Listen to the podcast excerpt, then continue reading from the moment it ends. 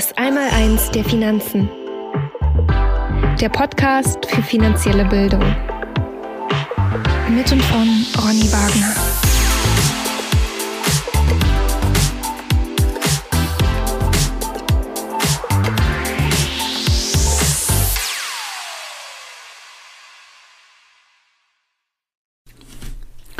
Herzlich willkommen zum Podcast Das Einmaleins der Finanzen. Mein Name ist Ronny Wagner und heute geht es um Stolperfallen in unserem Geldsystem. Gleich geht's los.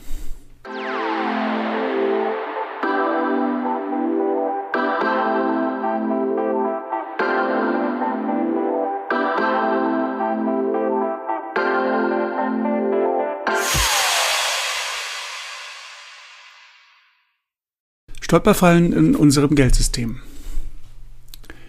Wem wir glauben, bedingt, was wir wissen. Wir haben gerade in den letzten zwei Jahren der weltweiten Corona-Pandemie durch den Mainstream gelernt, dass wir auf die fundierte Meinung von Experten setzen sollten. Gute und objektive Argumente sollten wir unbedingt vor Emotionen setzen. So deren Aussagen. Stimmt das wirklich? Nein, ich muss euch leider enttäuschen, so funktioniert unser Verstand leider nicht. Wir Menschen wollen immer unsere sogenannte Dissonanz lindern.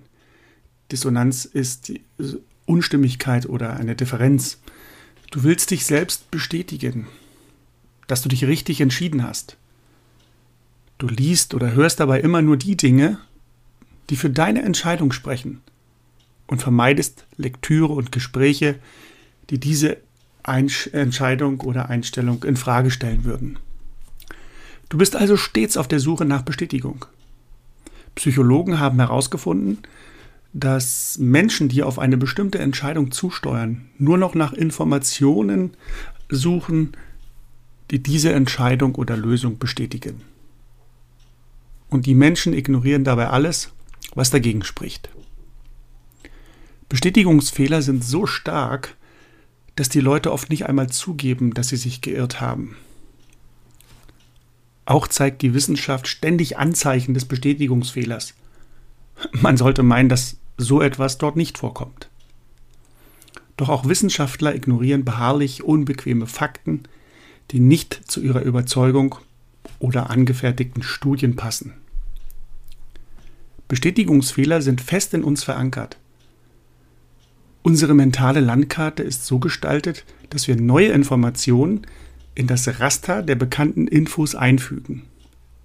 Selten verwenden wir neue Informationen dazu, bereits vorhandene Wissensmuster in Frage zu stellen. Das Internet macht es einfach, uns mit Gleichgesinnten zusammenzutun. Wir lesen Blogs, die unsere Theorien bestärken. Die Personalisierung von Nachrichten und Algorithmen in den sozialen Medien sorgen dafür, dass gegenteilige Meinungen und Äußerungen gar nicht erst auf unserem Radarschirm auftauchen. Wir bewegen uns zunehmend in Communities von Gleichdenkenden, die den Bestätigungsfehler noch verstärken. Wie kannst du dich schützen? Ganz einfach. Töte deine Lieblinge.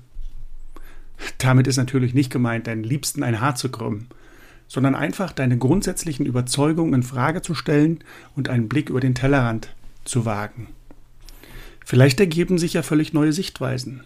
Mir persönlich hilft eine Weisheit aus dem Buddhismus, wenn ich über die Realität nachdenke oder mich in Diskussion befinde. Jedes Ding hat drei Seiten. Eine, die du siehst, eine, die ich sehe und eine, die wir beide nicht sehen. Und bitte vergiss dabei nicht, eine Diskussion zu führen macht nur Sinn, wenn du auch bereit bist, deine Meinung zu ändern. Also los, töte deine Lieblinge. Kämpfe ab sofort gegen den Bestätigungsfehler an. Er hindert dich oft daran, neue Erkenntnisse zu bekommen. Schreibe deine Glaubenssätze in Bezug auf deine Weltanschauung, Investments, Ehe, Gesundheitsvorsorge, Diäten, Karrierestrategien oder sonstigen Sachen auf und mache dich auf die Suche nach widersprüchlichen Beweisen. Deine Lieblingstheorien zu killen ist harte Arbeit, aber du wirst nicht darum herumkommen. Vorausgesetzt, du willst dich weiterentwickeln. Einer dieser Lieblinge des Deutschen oder der Deutschen ist der Staat. und das damit verbundene Vertrauen in die Obrigkeit. In keinem anderen Land auf der Welt findet sich eine derartige, unreflektierte Zustimmung zur Staatstätigkeit. Diese Staatsgläubigkeit zeigt sich im politischen Alltag Deutschlands. Nirgendwo anders geschehen Dinge mit kleinen Schritten ängstlicher und langweiliger als anderswo. Jene fest in den Genen des deutschen Michels verankerte, fast hörige staatliche Gefolgsamkeit zeigt sich in dem folgenden politischen Witz. Als man die Plätze auf einem internationalen Kongress einnimmt, entdeckt der englische John Bull auf seinem Stuhl eine Heftzwecke. Das muss ein Irrtum sein, sagt er. Nimmt das Ding und legt es auf den leeren Nachbarstuhl. Dort findet es die französische Marianne. Zornig schüttelt sie die Faust gegen diesen Überfall der Staatsmacht auf ihre persönliche Freiheit. Sie fegt das spitze Tatwerkzeug einen Platz weiter. Dort entdeckt es schließlich der deutsche Michel. Der seufzt. Die Obrigkeit wird sich schon was dabei gedacht haben und setzt sich drauf. Diese Anekdote beschreibt die Eigenschaften des deutschen Nationalcharakters Michel treffend. Jene verschlafene und harmlose Persönlichkeit mit der Schlafmütze auf dem Kopf. Eine wirklich treffende Vorstellung der Deutschen über sich selbst. Das deutsche Selbstbildnis steht jedoch in eklatantem Widerspruch zu jenen Erfahrungen, die die Welt mit den Deutschen machen musste. Sie hat teilweise ein aggressives Deutschland kennenlernen müssen. Doch wie kann dieser scheinbare Gegensatz erklärt werden? Muss er nicht. Er passt wie die Faust aufs Auge und bietet eine simple Erklärung dafür, wie Diktatoren, Menschenfeinde und eine germanophobe deutsche Politiklandschaft die Gunst des deutschen Volkes für sich gewinnen konnten. Es gibt kein anderes Volk auf unserem Planeten, welches den Regierenden, der Staatsmacht und seinen Institutionen so widerspruchslos folgt. Und nun stelle dir vor, dass dieses demokratische System, liebevoll ja als die Herrschaft der Mehrheit bezeichnet, täglich auf Menschen trifft, die diese schläfrige und unaufmerksame Einstellung gegenüber der Staatsmacht haben. Eine interessante Gemengelage, die zumindest in der deutschen Geschichte nicht zu überlebensfreundlichen Handlungen geführt hat. Und die Hoffnung stirbt ja bekanntlich zuletzt. Natürlich weiß der Staat die Sorgen und Ängste für seine Zwecke zu nutzen. Er stellt sich ja selbst oft als Retter in der Not dar. Und der deutsche Michel hat tatsächlich nichts anderes zu tun, als dem Staat mittlerweile nahezu sein gesamtes Leben anzuvertrauen. Ob Bildung, Gesundheit, Rente oder Geldwertstabilität. Kein gesellschaftlicher Bereich ist sicher vor den Übergriffen der Amtsinhaber. Ludwig von Mises erkannte dieses planwirtschaftliche Gehabe schon 1962. Die Geschichte des Westens, vom Zeitalter der griechischen Polis an bis zum Widerstand gegen den Sozialismus, ist im Wesentlichen die Geschichte des Kampfes um Freiheit gegen die Übergriffe der Amtsinhaber. So Ludwig von Mises in einem seiner Werke. Natürlich zeigt sich diese benebelte Einstellung der Deutschen auch beim Umgang mit Geld. Oder wie erklärst du dir, dass trotz hoher Inflationsraten von 5% und mehr die meisten Deutschen nach wie vor auf die klassischen Geldanlageprodukte setzen, die in der Vergangenheit vermeintlich sicher waren, jedoch in diesem Marktumfeld überhaupt kein erfolgreiches Gelingen ermöglichen? mit Tagesgeldkonten, Sparbüchern, Bausparverträgen, Rentenversicherung, Fondspolicen und anderen Geldwerten kann das Mindestziel einer Geldanlage, nämlich die Kaufkraft zu erhalten, nicht erreicht werden. Bei einer Inflationsrate von annähernd 5% muss eine Geldanlage mindestens 5% Ertrag abwerfen, um den Verlust der Kaufkraft überhaupt erst einmal auszugleichen. Das schaffen Geldwerte definitiv nicht. Denn deren Hauptertragsquelle ist ja bekanntlich der Zins. Und die staatlichen Institutionen in Gestalt der Notenbanken haben in den letzten Jahren aktiv darauf hingearbeitet, dass wir heute in einem Geldsystem leben, welches ja auf den Nullzins setzt, um seine Probleme zu lösen oder herauszuzögern. Meines Erachtens ist das jedoch nicht das Ende der Fahnenstange. allen Unkenrufen zum Trotz die Zinsen wieder anheben zu wollen, ist es doch das Bestreben der Notenbanken, negative, reale Zinsen zu erreichen und vor allem halten zu wollen. Doch warum?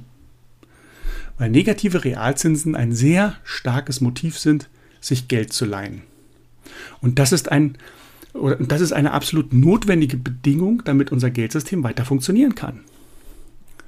Um zu verstehen, warum das so ist, blicken wir doch kurz mal auf den Prozess der Geldschöpfung, also die Schaffung neuen Geldes.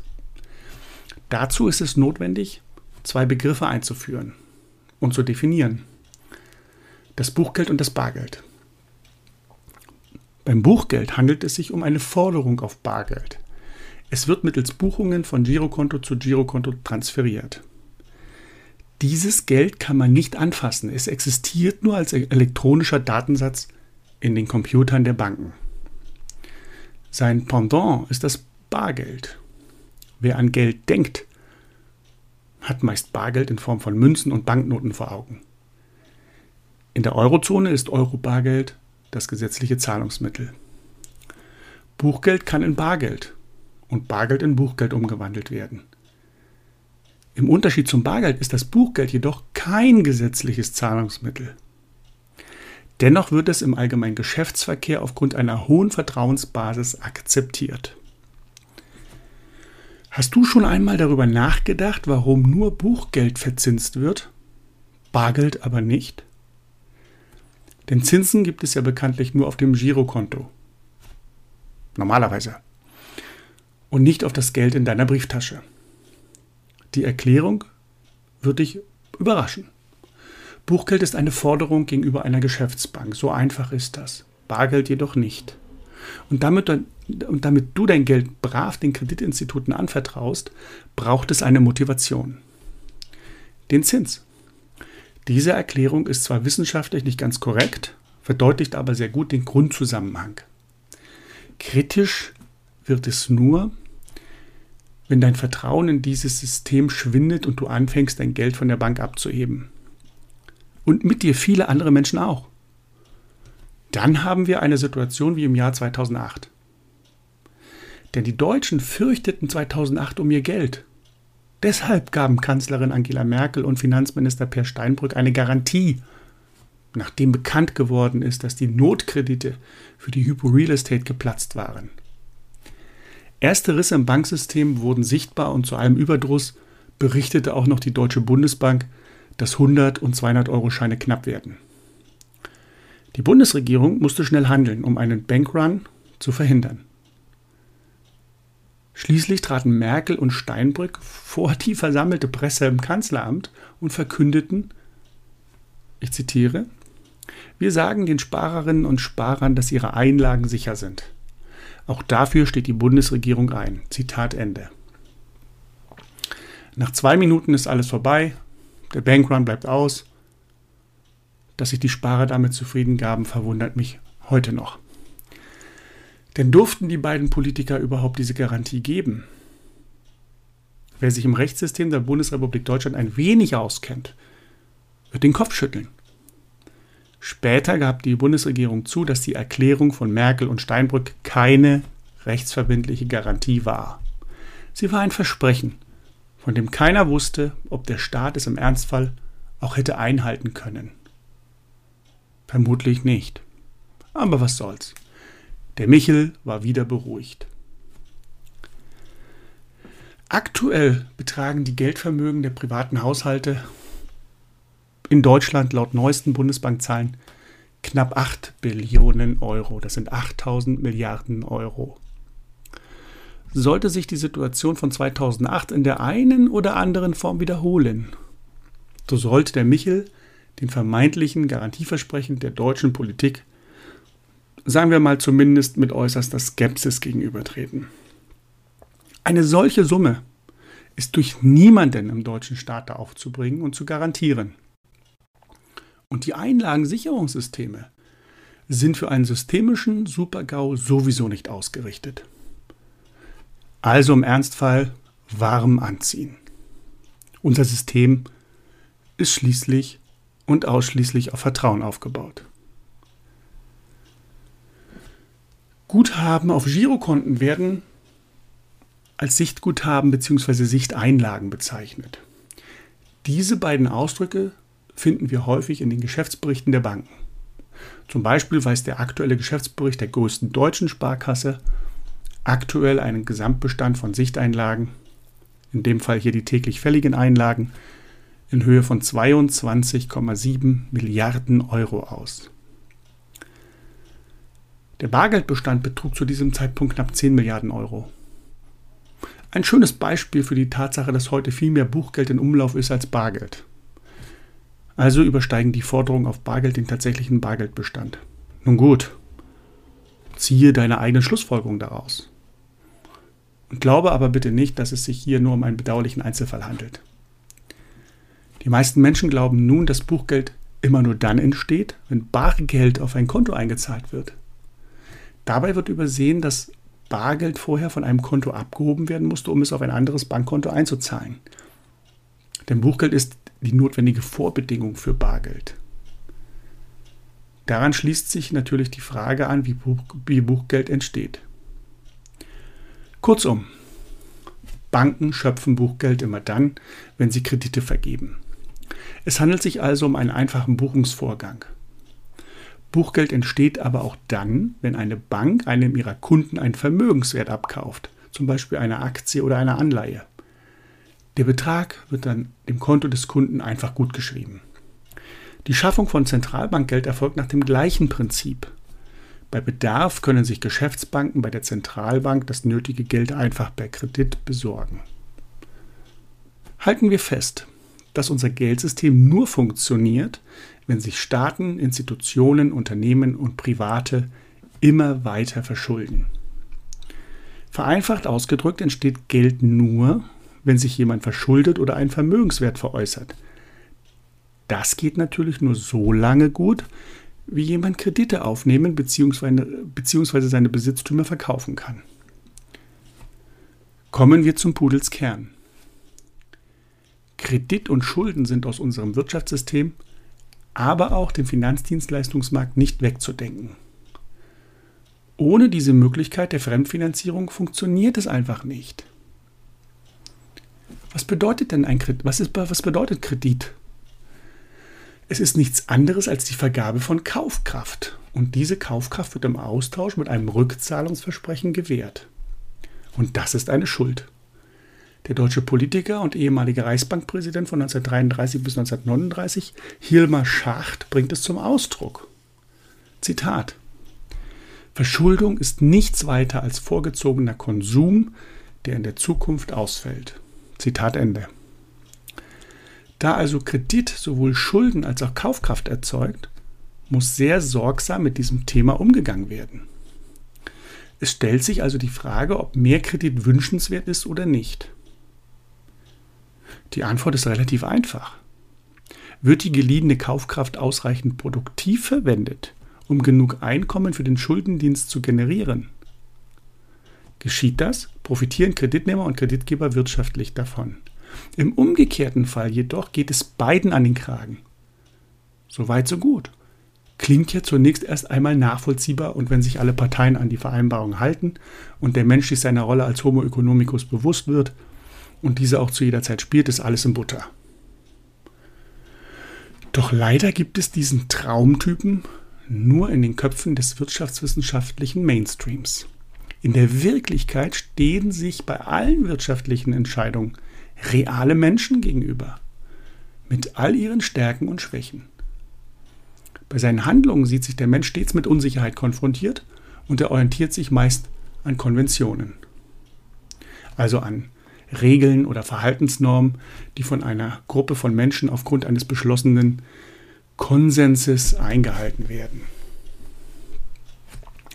Die Akteure des wirtschaftlichen und gesellschaftlichen Zusammenlebens wissen nie genau, an welchem ökonomischen Modell sie ihre Handlungen orientieren sollen und welche Folgen ihre Handlungen haben.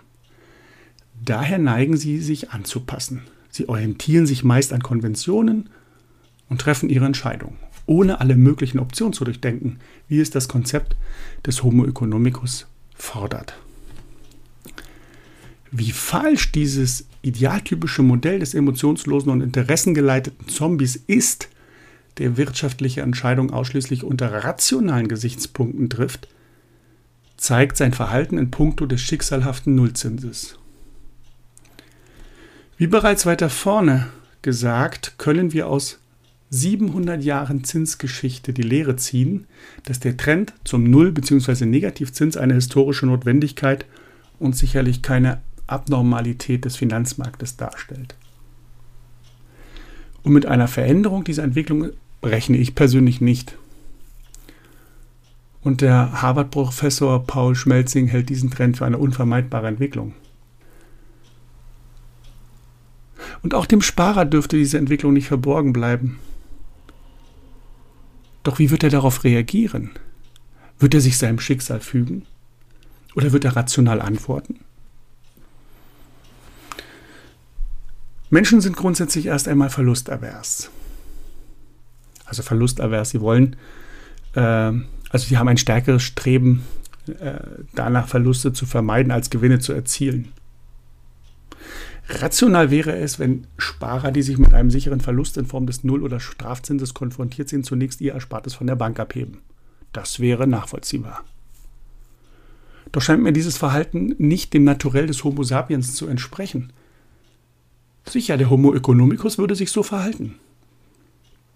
Doch in der Realität ist das Gegenteil der Fall. Ich vermute, dass die Sparer erst einmal die Füße stillhalten werden. Und genau, ist, ist, und genau das ist es ja auch, was wir derzeit beobachten. Es gibt in meinen Augen eine sehr hohe Toleranz gegenüber Strafzinsen.